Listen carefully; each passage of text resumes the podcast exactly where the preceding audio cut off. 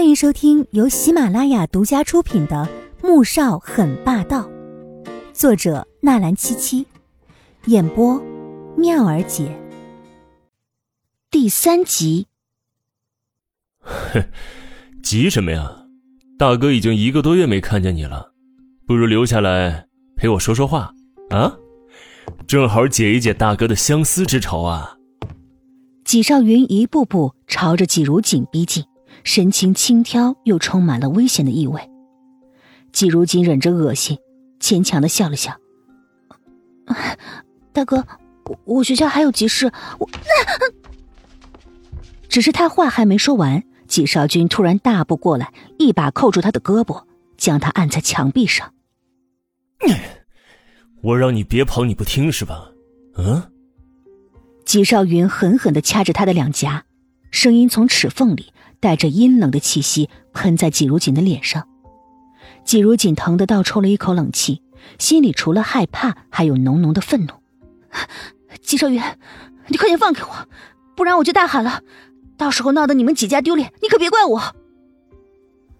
他不是任人欺负的小绵羊，都被欺负到头上了，他怎能不反抗？叫啊，叫啊啊！如锦。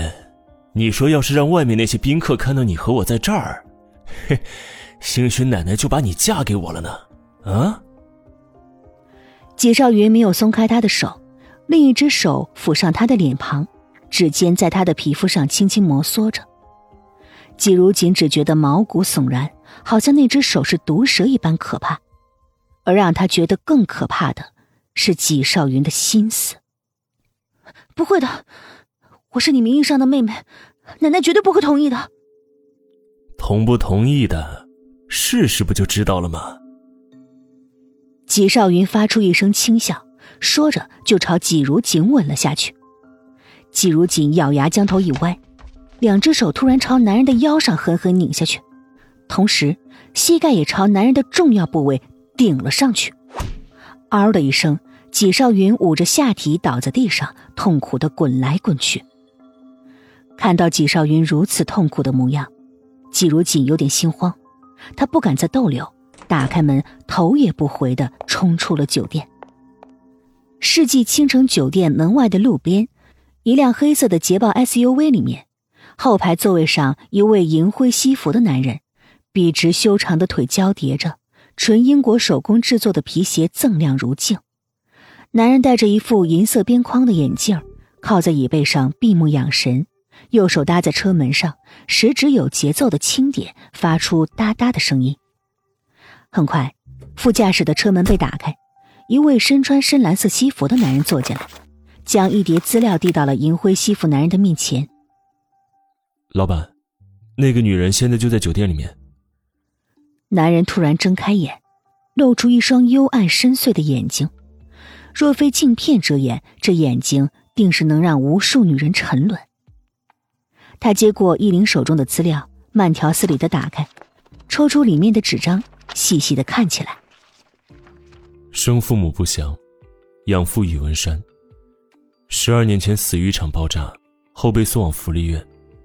十二岁被纪家收养，原因是纪风伯重病，算命先生要让纪老太太找一个五行属水的十二岁女孩，作为纪风伯的养女。结果到了纪家。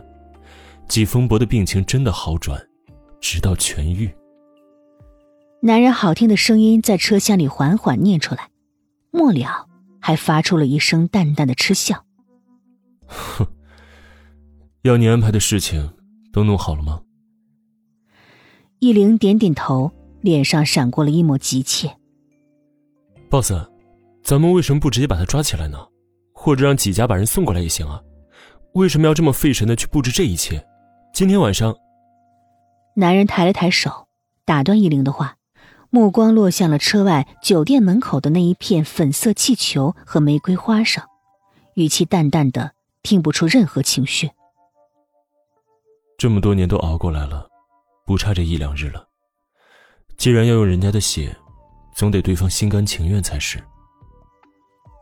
从酒店出来，季如锦正准备打车回学校。看到旁边有一辆 SUV 在他面前停了下来，他下意识的向后退了两步，便看到从副驾驶的位置走下来一位穿着深蓝西服的年轻英挺的男子，朝他走了过来。季小姐，我家 boss 有事想和你谈一谈，请上车吧。市中心的一间茶庄里，季如锦坐在红木雕花的椅子上，目光落在坐在对面正在泡茶的男人身上。大热的天，他竟觉得汗毛直竖。他就是死也不会忘记这个男人。一个月前在酒店里疯了似的啃咬他，还吸他血的男人。此时他不是上次那样双目猩红、神情狂暴，反而和正常人一般无二。但是那晚的事情已经在他心里留下了可怕的阴影，所以当他看到这个男人时，两腿开始发软。你，你到底想要干什么？他坐在这儿已经快半个钟头了，肚子里都被茶水给灌饱，可是这个男人呢，却始终都没有开口说话，这让他更加的觉得忐忑不安了，索性主动开了口。